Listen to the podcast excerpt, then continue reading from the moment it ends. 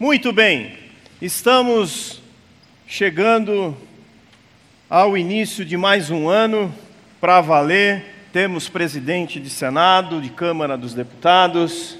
Isso nos traz uma satisfação muito grande e nos diz: começamos o ano. Tem misericórdia de nós, Senhor. Bom, quero dizer a você que nós estamos no meio de uma série de mensagens chamada. Sumiu, como é que é mesmo? Moldados. Mas eu estou pensando naquela frase: Como Deus nos molda a imagem de Jesus Cristo. É? Descobrindo como Deus nos molda a imagem de Jesus Cristo. O que é que Ele quer que nós, que somos a igreja dele, porque Ele quer que a gente seja a imagem do Senhor Jesus Cristo? Porque a igreja do Senhor Jesus Cristo só tem uma única, só tem um único propósito: é fazer aquilo que o Mestre fez enquanto andou aqui na terra.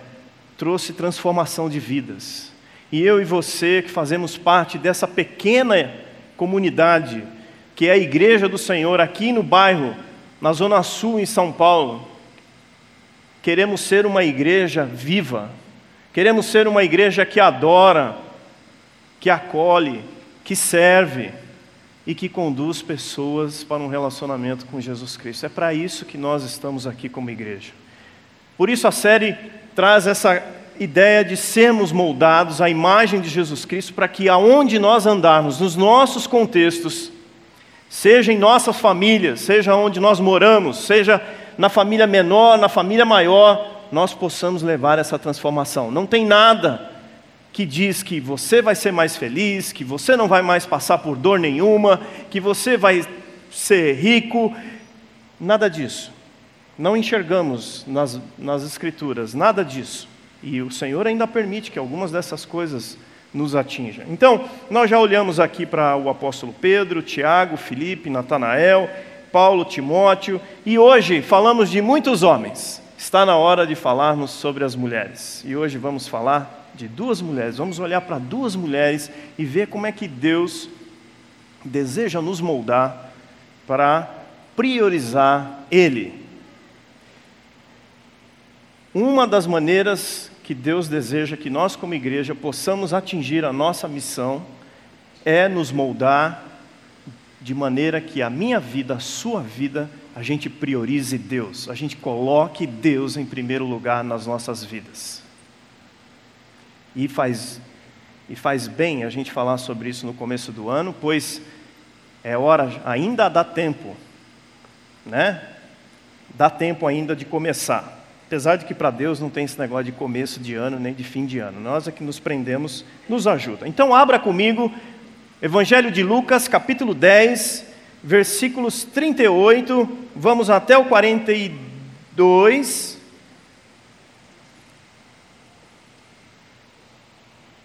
Tem bastante luz aí, né? É isso aí. Muito bem. Vamos lá. Se você não trouxe a sua Bíblia, você dá uma espichada no lado. Aqui é o único lugar que você pode colar. É. Jesus e seus discípulos seguiram viagem e chegaram a um povoado onde uma mulher chamada Marta os recebeu em sua casa. Sua irmã Maria sentou-se aos pés de Jesus e ouvia o que ele ensinava. Marta, porém, estava ocupado com seus muitos afazeres. Foi a Jesus e disse: Senhor, não incomoda que a minha irmã fique aí sentada enquanto eu faço todo o trabalho? Diga-lhe que venha ajudar. Mas o Senhor respondeu: Marta, Marta, você se preocupa e se inquieta com todos esses detalhes. Apenas uma coisa é necessária. Quanto a Maria, ela fez a escolha certa, e ninguém tomará isso dela. Vou compartilhar com vocês duas pinturas do século XVI sobre essa cena. A primeira é de um espanhol chamado Velázquez, lá perto de 1500 e cacetada, e ele é, desenhou a cena que nós acabamos de ler. Chama a atenção Maria na cozinha, preparando, e Maria está num outro aposento da casa, sentada aos pés do Senhor Jesus. O desenho da, Mar da Marta tem muito mais detalhes. O artista gastou tempo com a Marta. Maria e Jesus e mais uma outra estão num outro lugar, se dedicando a ouvir do Senhor Jesus Cristo que ele tinha para ensinar. A outra cena que tem também é do século XVI, de Joaquim Buckler, você deve conhecer, ele é muito famoso. Ah, e ele retrata a mesma cena, só que agora olha que interessante. Ele está tão preocupado em mostrar o quanto Marta está tão cheia de serviço nessa cena, tão ocupada em preparar comidas que ele põe até animais que não existem nessa região. Por exemplo, o ganso de pescoço escuro não existe lá na, na, na Galileia. Né? Pode ser até que tenha, estou enganado, mas meus conhecimentos de Animal Planet ainda não me dizem, me dizem o contrário. Mas parece que ele captou a ideia da quantidade de coisas que Marta estava fazendo nessa cena, por isso ela fica desesperada e diz: Senhor Jesus, tira minha irmã daí, manda ela vir me ajudar. Marta, ansiosa em, e preocupada em arrumar as coisas, preparar uma boa refeição para Jesus e seus discípulos, Maria, sossegada, tranquilona, com sede de aprender o mestre. Marta, típica paulistana, Maria, a típica paulista do interior. Marta, indignada que to, com todos que aparentam estar sossegados, Maria está focada e determinada a continuar aos pés do Mestre Jesus Cristo. Marta está ocupadíssima em fazer uma baita de uma ceia para aquela turma, Maria está preocupada só com macarrão e nuggets porque o mais importante é ouvir o Senhor Jesus. O mais importante é priorizar Deus. Uma, um privilégio que essas duas mulheres tiveram nas suas vidas foi que o Senhor Jesus, em carne e osso, entrou na sua casa. Elas não precisaram do que eu e você hoje nós temos, e vamos falar daqui a pouco disso mas elas receberam o Senhor Jesus na casa delas.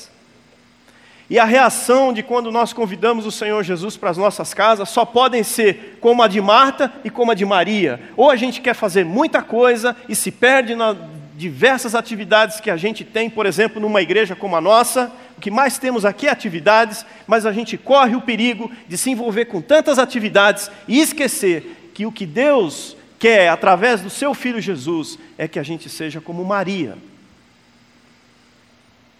Que a gente priorize Ele. Que a gente abra espaço nas nossas casas, num aposento para receber o Senhor Jesus. Para que a gente possa sentar e ouvir dele. E ele fala o seguinte, no versículo 42: Mata, presta atenção. Uma coisa só é necessária. Quanto a Maria, ela fez a escolha certa. E isso não vai, ninguém vai tomar isso dela. Lucas põe esse texto aqui exatamente dentro de uma narrativa onde ele conta a história do bom samaritano. Um especialista da lei chega para o Senhor Jesus e fala: Como é que eu faço para herdar a vida eterna? O Senhor Jesus diz para ele: Então, você mesmo tem condições é, de responder o que é que diz a lei de Moisés, já que você é um especialista, e ele fala no versículo 27 do capítulo 10 de Lucas, ele fala: Ame o Senhor, o seu Deus, de todo o seu coração, de toda a sua alma, de toda a sua força e de toda a sua mente. Clarissa, se eu estiver falando muito rápido, você me fala, tá? E ame o seu próximo como a si mesmo. É porque eu só tenho 25 minutos. Está correto, disse Jesus, vá e faça o mesmo. Que em seguida o Senhor Jesus conta a parábola do bom samaritano. Ame a Deus. Se a gente puder traduzir tudo esse ame a Deus com a sua força, com a sua mente, com o seu coração, com a sua alma, Priorize Deus, ponha Ele em primeiro lugar, busque o reino de Deus em primeiro lugar e a sua justiça, e todas as outras coisas vos serão acrescentadas. O que você vai comer, o que você vai beber, o que você vai vestir. Quando você encontrar alguém com necessidade, vá lá e ajude. É isso que está dizendo o bom samaritano. E logo em seguida, Lucas coloca a história de Marta e Maria, porque ele também quer dizer para nós nessa manhã que o importante não é só ajudar o, quem precisa, é preciso ter um tempo para a gente sentar aos pés do Senhor Jesus. E tem que ser nos nossos dias. O Senhor Jesus não vai entrar nas nossas casas. Ele já está lá, você crê nisso? Você precisa crer nisso. Mas você pode ser como Marta. Eu posso ser como Marta. Eu posso deixar Jesus num aposento e ficar no outro correndo atrás das minhas atividades. Por isso, queridos, priorizar Deus em nossas vidas é uma escolha diária, assim como Maria escolheu fazer a coisa certa, escolheu a boa parte. É uma escolha diária. Não adianta você dizer, eu vou escolher hoje e deixa o. Não, amanhã você vai ter que escolher de novo, terça-feira de novo, quarta-feira de novo, e assim, se Deus permitir, até o último dia que Ele der para vocês, você vai escolher. Ler a Bíblia todos os dias, exercitar uma vida de oração todos os dias e repartir a vida, a sua vida, a vida da sua família com outros irmãos são os caminhos para que ao final das nossas vidas nós possamos fazer como o apóstolo Paulo que diz: Eu combati o bom combate, e o Senhor moldou a minha vida para que outros pudessem conhecer o que é esse amor de Deus, quem é esse Jesus. Então, por isso, queridos, faça o seguinte: hoje é dia de escolhas. A primeira escolha, abandone os aplicativos de Bíblia dos seus celulares. Os aplicativos de Bíblia têm o seu valor, servem, têm a hora exata para serem usados, proporcionam letra grande para quem não enxerga mais. Podem ser que eles tragam uma palavra num determinado momento que o Senhor mostrar para você, mas não é Ele, não é ali, naquele aposento onde você tem no mesmo aposento Facebook, Instagram, WhatsApp, Twitter e muitos outros que você vai dividir a atenção. Não dá para sentar aos pés de Jesus num aposento onde tem muitas outras coisas. Não estou dizendo que a Bíblia, a Bíblia em papel, ela é santa, ela tem algum significado, que se você carregar ela debaixo do seu braço ou dentro da sua bolsa, nada vai te acontecer. Não, isso é mentira.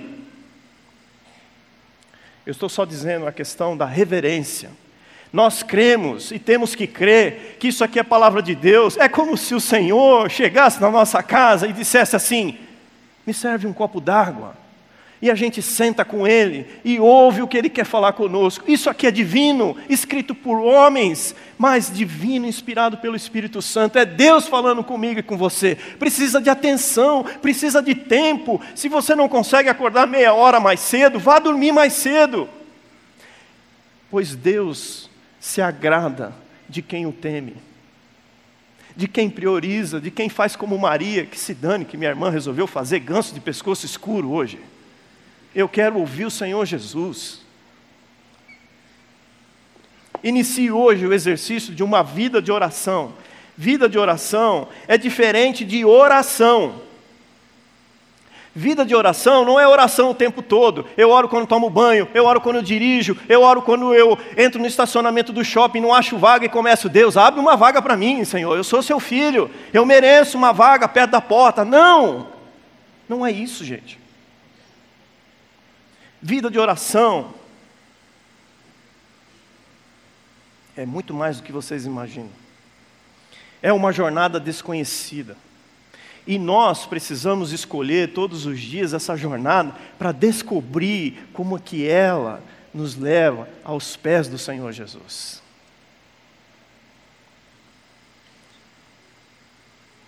Talvez você não enxergue o que vai acontecer no final dessa jornada. Não existe fórmulas, existe escolher ter uma vida de oração. Incentive sua família a fazer o mesmo.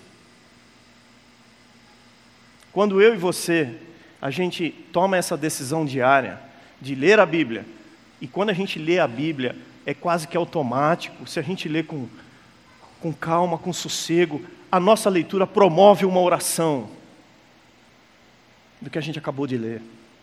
É assim que funciona. Você tem seus pedidos, ok, eles têm, têm lugar para eles. Mas quando eu leio a palavra do Senhor, uma oração vai sair, o Espírito Santo vai levar você a fazer uma oração. E nós temos que fazer isso com a nossa família. E aqui eu quero dar um exemplo. Ah, eu recebi outro dia pelo WhatsApp o Ralph, ele é um membro da nossa igreja, casado, e ele me mandou assim muito agradecido no seu coração pelo fato da igreja estar ajudando ele nessa caminhada. Ele não sabia da série de mensagens, ele simplesmente postou isso aqui e falou assim: Cláudio, eu quero dizer para você o que é que eu fiz com a minha família. É, em forma de agradecimento por estar aprendendo muitas coisas na Bíblia. Ele mandou um WhatsApp para o grupo da família. Todos nós aqui temos os grupos das nossas famílias. Se você não tem, faça um. Você precisa de um bom dia de alguém de manhã, logo cedo. Quero somente, amigos e família, quero somente agradecer e compartilhar uma coisa. Hoje, dia 16 de dezembro de 2018, consegui completar, ah, consegui completar a leitura da Bíblia, do Antigo e do Novo Testamento. Não chegou a ser um estudo, e ele começa, iniciei a leitura no dia 2 de janeiro de 2018. Seguindo um plano de um ano, escolhi a leitura na ordem cronológica dos acontecimentos. Sou evangélico, luterano, não era praticante, me converti no Brasil em 2003, aqui na Igreja Batista do Morumbi, que mudou ao longo dos meus anos a minha visão sobre Cristo, ser cristão e sobre valores na vida. Não lembro de familiares nem amigos, minha família e amigos na Alemanha, que praticaram a leitura da Bíblia. Simplesmente não é comum de fazer isso lá, e penso que aqui também não é. O tempo gasto é de aproximadamente 30 a 45 minutos por dia, de 3 a 5 capítulos. Não é fácil conseguir isso, basta ter disciplina e não atrasar para não acumular atrasos. Escolhi a Bíblia, dá detalhes, escolhi a Bíblia em letras gigantes, é igual eu. Na linguagem de hoje, que foi um ponto crucial, ele não deve enxergar, igual eu. Dá para entender o conteúdo, as palavras usadas são conhecidas, nada que a gente não compreende. Agradeço muito a Zefinha e Humberto, que numa visita no dia 1 de janeiro de 2018, me impressionaram com o verdadeiro conhecimento da palavra e me motivaram para saber melhor o que é que está escrito na Bíblia. No dia seguinte, depois da visita, comecei a leitura. Este ano não foi e não está sendo fácil para nós, talvez o mais difícil que eu e a Adriana já passamos, mas ninguém me tirou a vontade de terminar a leitura da palavra do Pai. O Senhor Jesus não falou para Marta que ninguém vai tomar da Maria o lugar que ela escolheu. Se você e eu nós escolhemos ir por esse caminho esse ano, Deus não vai tirar isso de você. Final de ano, estivemos com nossa família e minha mãe presenteou todos os nossos irmãos com a agenda de 2018. Eu já sabia o que era quando eu vi. Ela já tinha feito isso ano passado. Todos os dias, minha mãe usou uma agenda, três agendas, e um versículo que ela leu, ela escreveu na agenda e fez uma oração por mim, por minha esposa, por os meus filhos, e escreveu aqui. E ao final de 2018 ela nos entregou isso daqui. E é engraçado que a primeira vez que eu falei isso daqui era 17 de janeiro, e eu fui abrir 17 de janeiro e minha mãe escreveu aqui assim: fui na praia. Tem seu tempo de descanso e às vezes a gente não consegue, mas boa parte dos meses, hoje eu sei que a minha mãe orou por mim e por minha família.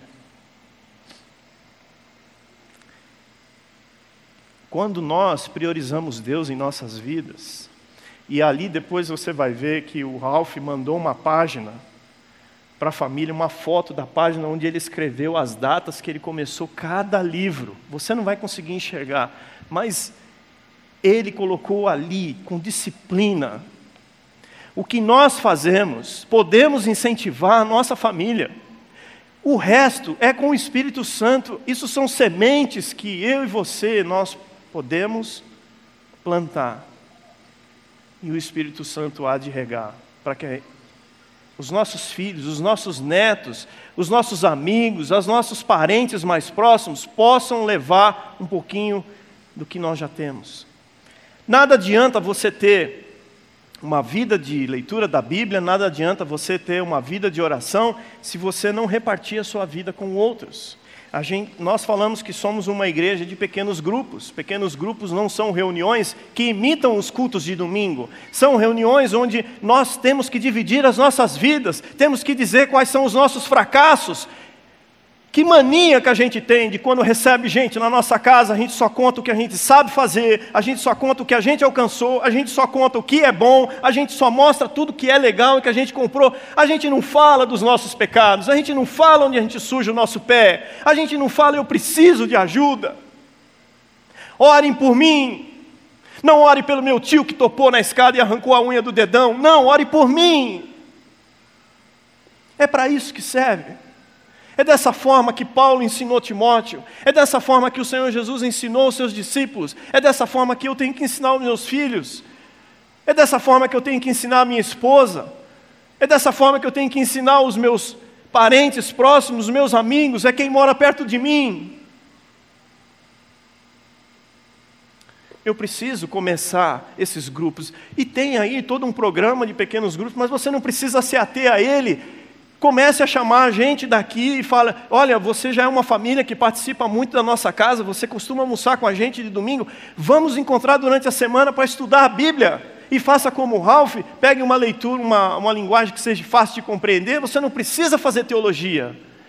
Maldito aquele que acha que precisa de fazer teologia. Você acha que o seu Deus ia escrever um negócio que você não entende? Não, Ele ama vocês pra caramba. Que pai é esse que pede, Deus, me dê uma palavra e ele te dá uma que você não entende? Então vamos abrir a nossa casa. Vamos quebrar aquele preconceito que tem de que porque nós trabalhamos até sete horas da noite da sexta-feira não dá para ir na casa de um pequeno grupo. Encha a mesa da sua casa de espaguete e nuggets e reparta a vida. Diga o que não está indo bem. É lógico que não na primeira vez, senão você assusta.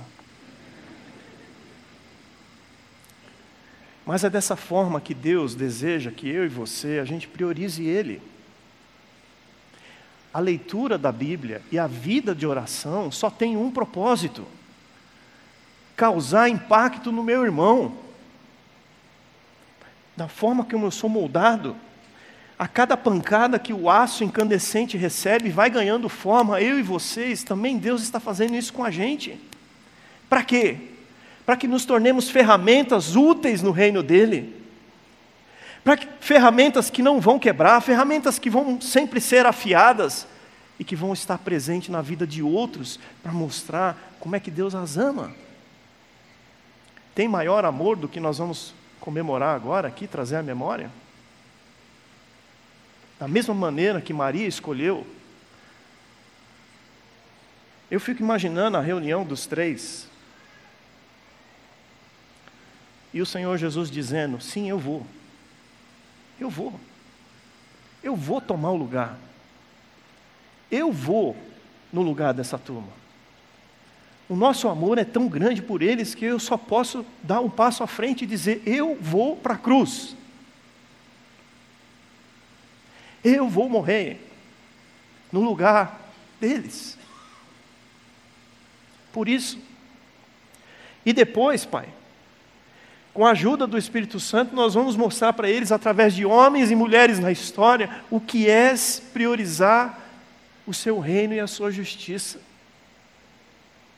E você vai ver o que vai acontecer em 2019, a quantidade de igrejas que vão estar se reunindo agora de manhã para lembrar que Deus é amor, que Deus ama tanto eu e você, que mandou o seu Filho unigênito para que todo aquele que nele crê não pereça, não seja tirado à vida eterna.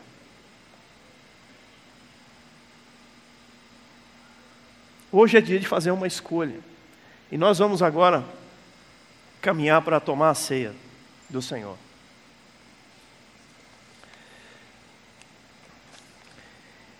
E você vai fazer uma escolha muito simples nessa manhã. Você vai escolher esticar o seu braço e tomar um pedaço de pão e um cálice com o suco de uva, que representa o sangue do Senhor Jesus Cristo. Mas que você saia daqui hoje também com uma escolha muito forte no seu coração. Escolha priorizar Deus em todos os próximos dias de 2019.